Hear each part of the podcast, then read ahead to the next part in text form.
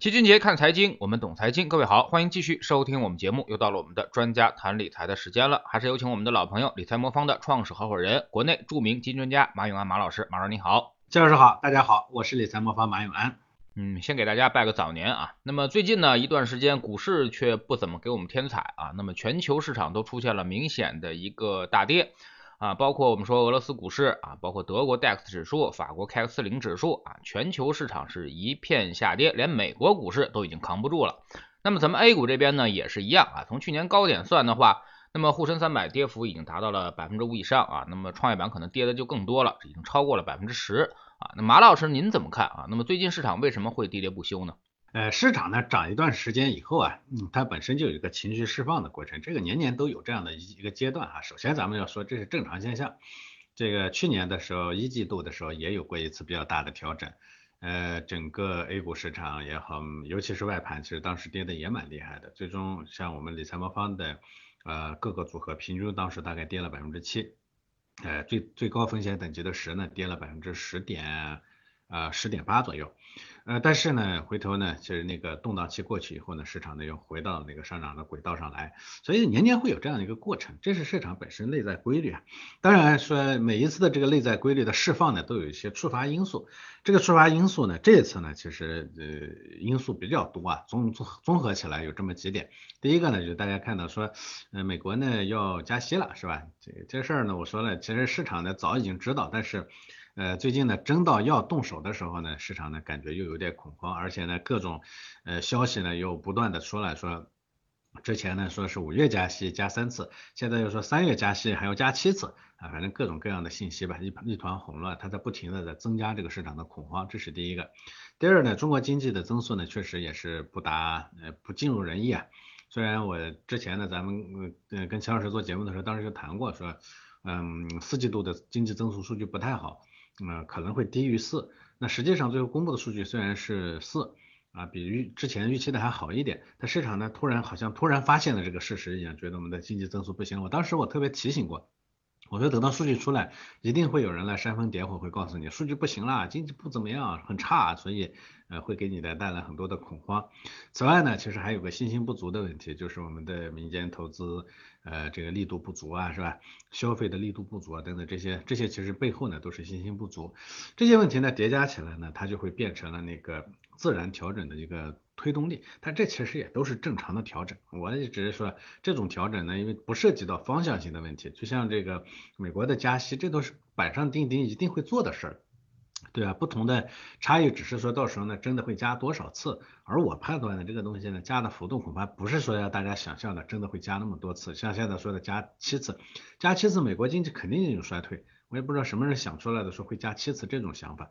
除非说美国就是铁了心的人想让自己进入衰退，否则他他是不会加七次的。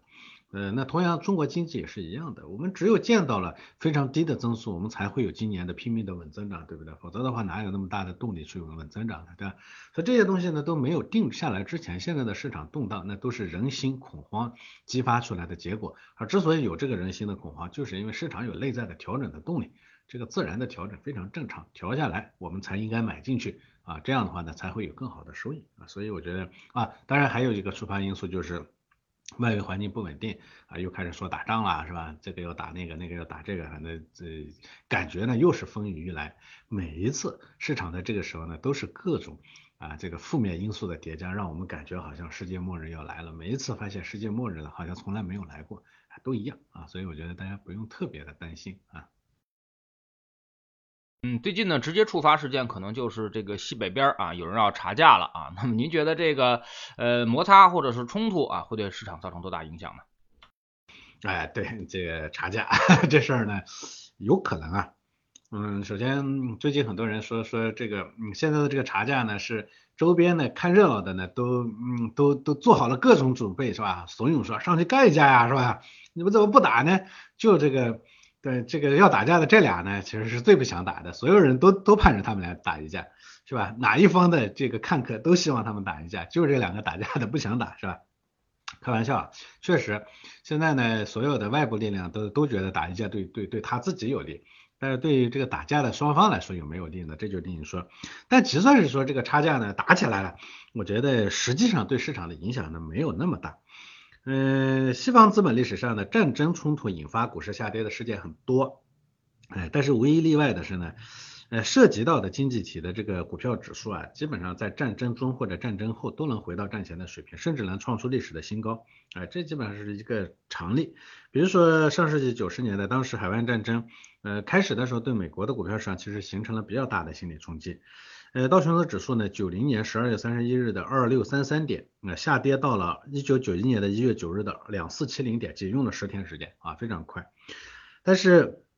一月十七号呢，它就正式开始这个这个用飞机导弹对伊拉克进行轰炸。从那天开始呢，道琼斯指数呢一改此前的这个下跌的颓势，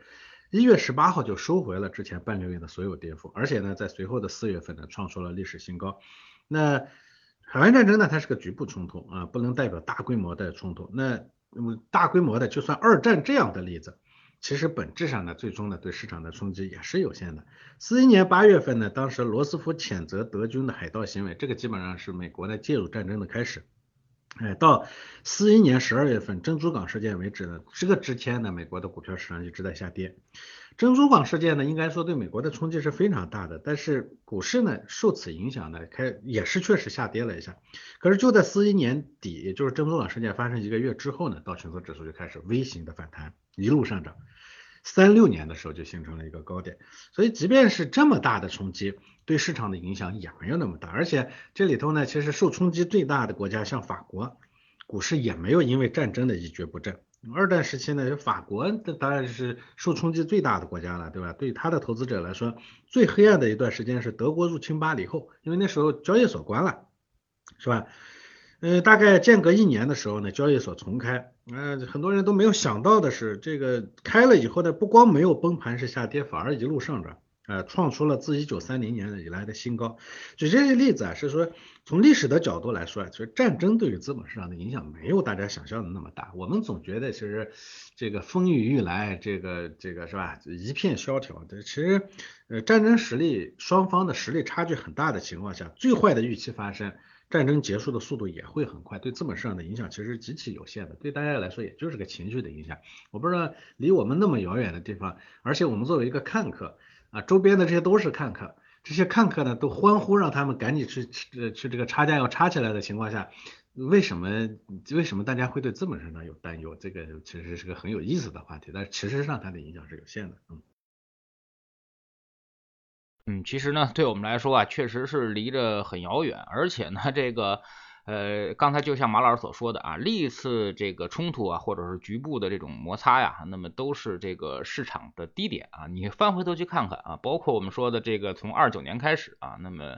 呃呃，无论是一战、二战，然后还是这个这个朝鲜、越南啊，又或者是海湾啊，其实呢。在战争之后啊，都会发生一波这个明显的一个上涨啊，即使它之前横盘很长时间，在战争之后或者是在摩擦之后呢，也会有明显的一个上升啊。那么其实呢，就是呃一个道理啊，那就是很多时候呢，并不是资产在上涨，而是由于它的货币贬值了啊。这个我们之前也跟大家呃说过很多次啊。那么往往在这种外部冲突当中呢，更多的这个资金啊。这个国家的的印钞啊，或者说是这个货币宽松，它就不受限制了啊，变成一个战时主义啊，战时主义呢，那么基本上就是一个不受限制的状态。所以说，大量的超发货币，或者说大量的这个这个借债之后啊，那么必然会引发资产价格的上涨。所以每次危机或者每次这种。大幅的冲突之后呢，其实都是一波资产价格上涨的一个明显的一个持续期啊。最近一两年呢，这个全球好像也是动荡多了，很多地方呢也是频繁增加了这种这种摩擦啊。那么您认为这种国际间的不稳定趋势还会延续吗？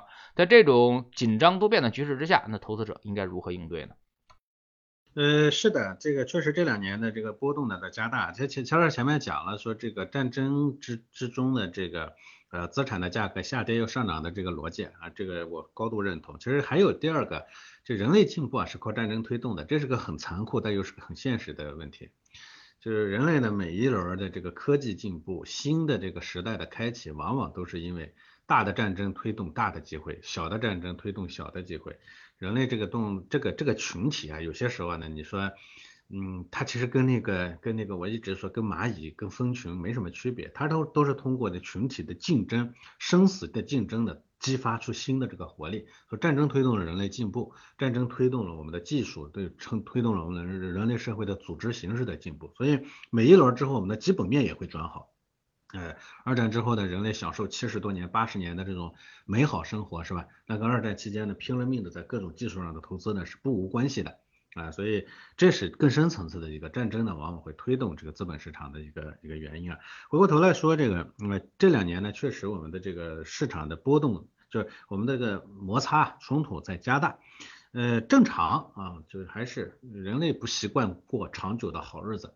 过着过着，等到这个动力衰竭的时候呢，它就要摩擦一下。我讲了，战争是推动人类进步的工具嘛，呃，和平的推动不了的时候，大家要通过摩擦摩擦呢，然后再推动一下，是吧？这个是非常正常的。那所以地域之间的冲突，它肯定是非常多的。实话实说啊，就是他那个拜大爷上台之后啊，背后的他这个民主党与特大爷背后的这个共和党的执政方式，它有很大的不同。国际之间的问题呢，特大爷采用的是经济制裁的方式，其实不针对，不只是针对我们，他的盟友也是一样的。特大爷执政的时候呢，那与美国呢出现了贸易关税的问题是很多啊，不光是中国。而拜大爷呢和他背后的政党对于国际之间的问题呢，常采用的是军事和金融制裁。所以我们可以看到，在拜大爷上台之后啊，他不仅把美国退出的群友都给加回去了，而且全球很多地域的冲突也越来越多了。所以，只要中期选举后胜出的还是拜大爷，那么全球很多地域之间的冲突就会延续。虽然说它肯定是这种小规模的冲突，但是对资本市场的肯定会有点影响，它影响当然是有限的，因为它都是一系列的这种小事件的冲突嘛。但是对投资者的情绪的影响，它它很大。所以我们往往会因为人家的一点小的蝴蝶翅膀的扇动，扇动了我们心中那个贪婪和恐惧的那个恶魔，导致呢我们把他的那个情绪的，把那个翅膀的波动呢给放大了，所以市场呢因我们的情绪而产生了放大。但是我们也讲过，这种放大最终其实给理性的投资者带来的是机会。因此呢，这种利空信息的扰动和全球局势的不确定性，它经常会叠加出来。那所以，我给投资者说的建议是，我们既然在这样的不确定的局面里头，我们又没有办法完全退出这个市场。说我退出去怎么办？退出去的话，在这种情况下，货币的超发必然是必然的。大家说美美元呢，最近这个要收紧了，收紧是暂时的，放宽才是必然的啊。所以。这种情况下呢，你不参与这个游戏，你作为人类的一份子，你说你不参与，那你最终呢，可能就输的最惨的那一个。所以呢，我们又要在里头待着，我们又要防止这种大幅的波动呢引起呃干预的我们，导致我们在黎明之前的下车啊。所以这个我觉得是这个阶段核心要做的。另外呢，短期的利空因素是可证伪的，投资者呢还应该考虑的是如何逆势加仓。我们都知道巴菲特的名言说，别人贪婪我恐惧，别人贪恐惧我贪婪。不过呢，只要股市下跌，别就加仓，那不一定是别人恐惧我贪婪。很多人这样做的结果呢，是空手接飞刀了，是吧？因为这个下跌呢，有些时候不是你想象的，你觉得你已经不恐惧了，你已经变贪婪了，你发现过两天你又变恐惧了，是因为贪恐惧还没有没有把你击碎，只有把你击碎了，那恐惧呢才能到底，是吧？所以逆势加仓是没有错的，但是关键是怎么加。我的建议啊，这就是我这几年反复的让大家呢一定要选择资产配置的方式的原因。任何单一的市场、单一的方式都很难应对这种起起伏伏、波动剧烈的市场啊。任何在这单一品种里头呢试图去抄底，都有可能最后变成了空手接飞刀啊。所以这是。嗯，我一直跟大家说，我说我做魔方不是说因为我做了这个资产配置，我才让大家做资产配置，是因为我认为现在应该做资产配置了，所以我才做了理财魔方啊，是这么一个逻辑。那这个时候，这是时代推动下我们需要必然去掌握的一个能力，所以不要过度盲盲目和盲目的自信啊，但是也不要盲目的乐观啊，这个这个悲观。啊，我们要用合适的方式，利用别人的悲观，成功的埋伏进入市场，来获取我们该获取的那一部分收益啊，觉得这是比较关键的问题。嗯，一到市场不好的时候啊，大家这问题啊可能就比较犀利了啊，当然也比较直接啊。比如有位网友就说，说在你们那儿啊，投资半年多了，之前还盈利百分之五，结果现在赔了百分之五，那为什么不让他采取一种策略，就是盈利的时候把组合卖掉，然后等跌下来之后再把组合接回来呢？呃，这个问题呢，说实在的，说对于专业投资者来说，这可能觉得是个很小白的问题。不过，我们理财魔方呢，又是服务于众多普通投资者的，所以说大家心里的困扰，我是明白的啊，也特别的理解。其实，在投资上呢，这个呢叫择时，嗯，也就是说，投资者在短期里头去判断什么时候应该出来，什么时候应该进去。事后来看的话，当时那么做是很对的。但是，呃，这个实际上这个问题呢，在事前是绝对不可能实现的。那我我我说这话，总有人来反驳我说，明明有人就这么做到到了。每一次啊，就像这个地震，每一次事后呢，总有人预测到，是因为呢，这个每一次地震呢，都有很多个人在预测。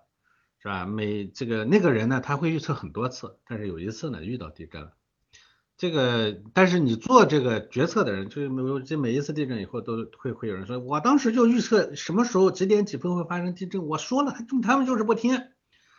那如果说做决策的人每次都听的话，那咱们别别干活了，对吧？天天都在防地震了，这就是现实中的问题。做投资的人，他不能依据一次的准确啊，这个猜对了。就去做决策，做投资的人天天要面对不确定的市场，我天天都要做决策，是吧？所以想准确的预测每一次的上涨和下跌呢，其实是很难，基本上是不可能的事情。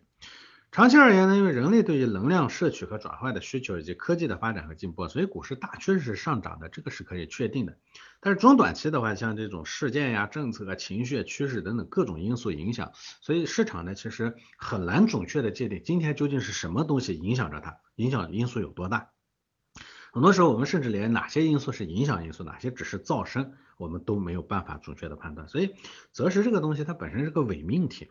啊，市场上那些以择时闻名的投资者，能火上两三年就不错了。最后大部分其实都销声匿迹的。比如说以前呢，杨某某和金某某出演了一部电视剧，杨某某扮演了一位金融专家，他在电视剧里头说说做投资不能太贪婪，当出现了涨停板赚到十个点，就应该将标的卖掉。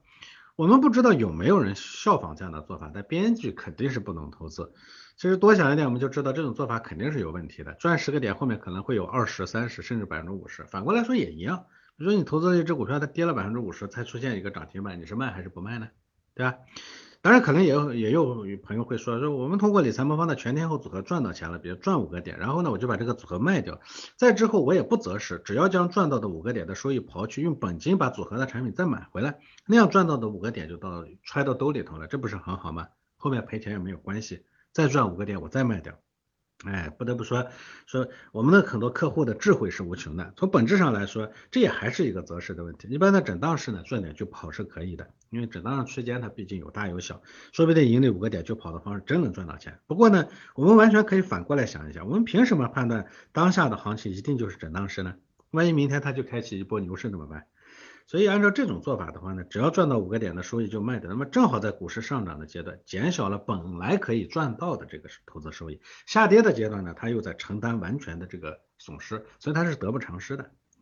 很多人他有这个想法呢，其实就是个心理的感受的问题，也就是我们常说的叫损失厌恶，这是行为金融学院的一个典型的逻辑啊。因为股市下跌就是下跌了，股市下跌你承担的损失也是实实在在的。不是说你赚到了收益，把它放到钱包里就是赚了。那些下跌造成的损失，只要不看行情，它就不存在。另外，我们不要忽略啊，说这个复利带来的力量。长期来看呢，巴菲特的年化收益也不过百分之二十，其实这二十年呢，它大概也就百分之十左右。是吧？他之所以成为股市股神，就是因为他这种积小多、积小胜成大胜的这种模式，那我们所谓的一个拱雪球。所以我给大家的基本逻辑还是不要去在意这种短期的涨涨跌跌。像我们去年，我我还回到去年的那个情况来，去年的一季度市场调整的时候，我们平均大概跌了百分之七左右，我们很多投资人紧张的很。但是因为大家都知道我们的这个组合呢是个有底线的下跌，跌到百分之七的时候，更多的客户激动的不得了，拼命的买。像最近这几天，我们的客户就在拼命的买。那大家这都知道，反正你这个下跌有底线，这种情况下呢，跌的多一点，我买进去，我赢的，我赚超额收益的可能性更多嘛。所以我们去年有投资者呢，其实在全天候组合上，去年赚了将近百分之十七到十八。为啥呢？就是因为他在那个市场下滑的过程中。来买进去的，最终呢，它的收益率比别人呢就高很多。所以我个人觉得呢，这个，嗯，不要想着去，就人不能过于鸡贼，总想着说上的时候我挣到，跌的时候我我我不在里头，总想这种美事儿。这种美事儿呢，我也想，但现实里头确实不可能。那我们还是要选择一个长期来说可能的方式，比如说跌下来肯定跌下来买肯定比涨起来买好，这是肯定的。那。嗯，你这个你，但是你什么时候卖掉，我不知道。你在这个时候买进去，肯定比之前买进去更合算，这是确定的。那我们在投资上要做确定的事情，把不确定变成确定，所以这个时候买肯定是更好的，不是卖啊。嗯，其实根据老齐这几年啊，或者说这十几年的一个投资经验啊，你就想一个办法啊，不知道马老师同不同意这个观点啊？你就想十年之内啊，你要找一次买点，十年之内找一次卖点啊。一般呢，股市的一波大周期差不多就是七到十年的时间啊。你如果呃不要去想中间这些波动，这些中间的波动你是根本没办法把握的啊。那么你就想什么时候啊，这个十年之内的这一次买点我找到啊。呃，你可能就就这个就像一个找媳妇儿的心态去找这个买点啊，那么这个时候呢，你可能这个心态会会更好一些啊，特别是还有这个卖点也是啊，那你就认为这十年之内的高点在什么地方啊？通常呢，如果你把这个机会啊。呃，减少啊，那么十年之内买一次卖一次啊，那么通常呢，你会发现一个，呃，你就愿意等这个中间的这些小波动了啊，那么等到一个绝对的机会的时候，你往往才会去出手啊。不知道马老师同不同意这种择时的方法？做法是对的，但是呢，我也坦白的讲，齐老师这种做法呢，需要人呢有非常强的定力和理性程度。这个呢，在投资者心中，投资者的里头呢，占比是非常非常低的，所以我可以讲，所以说这个做法呢，适合，呃，适合这样的人。那如果有你有这样的定力和有这样的理性程度，这个方式是能赚到很多钱的，它完全会战胜市场。但是它不是适合每个人，这其实也是一个基本的逻辑。所以我们理财魔方做的基本逻辑是，我说我呢，通过定制风险的方式，能让你的情绪呢相对会就会比较稳定。我不希我我不需要你变成那样的。非常理性和非常有定力的人，那通过这个情绪的管理和呃风风险的控制和情绪的管理呢，让你作为一个普通人也能享受到你该享受到的部分。但是咱们也要理解，那人家理性的人，极其理性和冷静的人，人家就应该多赚钱。我们呢没有那么理性和冷静，那我们就应该少赚一点，这个是非常正常的。人呢从市场挣到的每一分钱，都是咱们说认知能力，咱们自己对自己的修行的一个一个反一个一个变现，对不对？人家那种人呢，人家的修行能力强，人家就应该多挣。反过来我们呢，虽然我们挣不到那么多，我们没有那么强的能力，但我们也应该挣到我们该挣到的部分，是吧？所以这个逻辑上呢是这么一个，所以我们我们叫给普通人做的理财。陈老师那个做法呢，它其实需要你有很长的这个这个这个这个这个这个市场的很多年的这个感悟，你对自己呢有非常深的理解，你对自己有非常深的自信才能做到。其实同样的做法还有很多，比如说。呃呃，很多人说的那个呃简单的估值投入法啊，到那个前百分之十、百分之三十的时候就这个卖掉，到估值到后百分之十、百分之三十的时候就卖就买进来。这种做法呢，其实长期来看也是能挣很多钱的。它的问题也是这个买点难得，卖点也很少，所以大部分时候百分之九十九的时候你可能都置身事外，你没事干。没事干呢，对人来说是一种煎熬。我们普通人少受不住这种煎熬的，所以我忍不住会去里头去操作。那忍不住操作错了吗？他也是对的。你忍不住，这是常常人常见的心态。你非得说让几个人在这个市场里头拿着钱，哎，嗯，三年五年操作一次，这种呢，那对普通人来说他做不到啊。所以这也是一样，还甚至还有很多其他的这个策略。哎，我也很跟很多人开过玩笑，我说抛去。对普通人的这种人性的考虑的话，其实要在资本市场挣钱是比较容易的。但是呢，任何你针对普通人的这个理财方式，只要考虑到普通人的心理感受的话，很多方式它其实对普通人来说就不现实了。这其实也是我一直在讲的一个逻辑。嗯，非常赞同马老师这个观点啊。其实。呃，在资本市场中挣钱是很容易的啊，但是可惜呢就没有这个快进键啊。那么绝大多数人呢赔钱就是因为耐不住寂寞啊，你进每天都在那儿瞎折腾啊。其实我们可以复呃这个复盘一下巴菲特的一个做法，巴菲特的做法其实非常简单啊，就是他把这些有现金流的公司收进来，然后呢就是基本上这个平常啊，就是在市场不高不低的时候，他就不停的每年的这个吃现金流啊，吃这个保险公司的浮存金。一旦市场遇到大的一个下跌的时候，他就开始用这些现金流和储存金啊，不断的买入这个低估值的一些企业，然后买完了以后，等估值不高不低了，他又不动了啊，等到市场高估的时候呢，他就把那些什么周期啊，包括那些不产生现金流的东西都卖掉啊，然后呢，呃。从而这个手上再产生一定大量的资金，等到市场下跌的时候他再买啊，所以说巴菲特也是这种不断的这种滚雪球啊这种操作啊，但是他的操作其实是非常少的啊，那么他一辈子也就买了那么嗯几十只股票三四十只股票，重仓的呢也就是那二十只股票啊，那么所以说呢呃大家这个现在普通的投资者可能一年的操作频率或者一年操作的公司啊都比巴菲特这一辈子操作的公司要多得多了，所以说你赔钱其实呢就是拿不住啊或者。就是你耐不住寂寞。不知道马老师同不同意？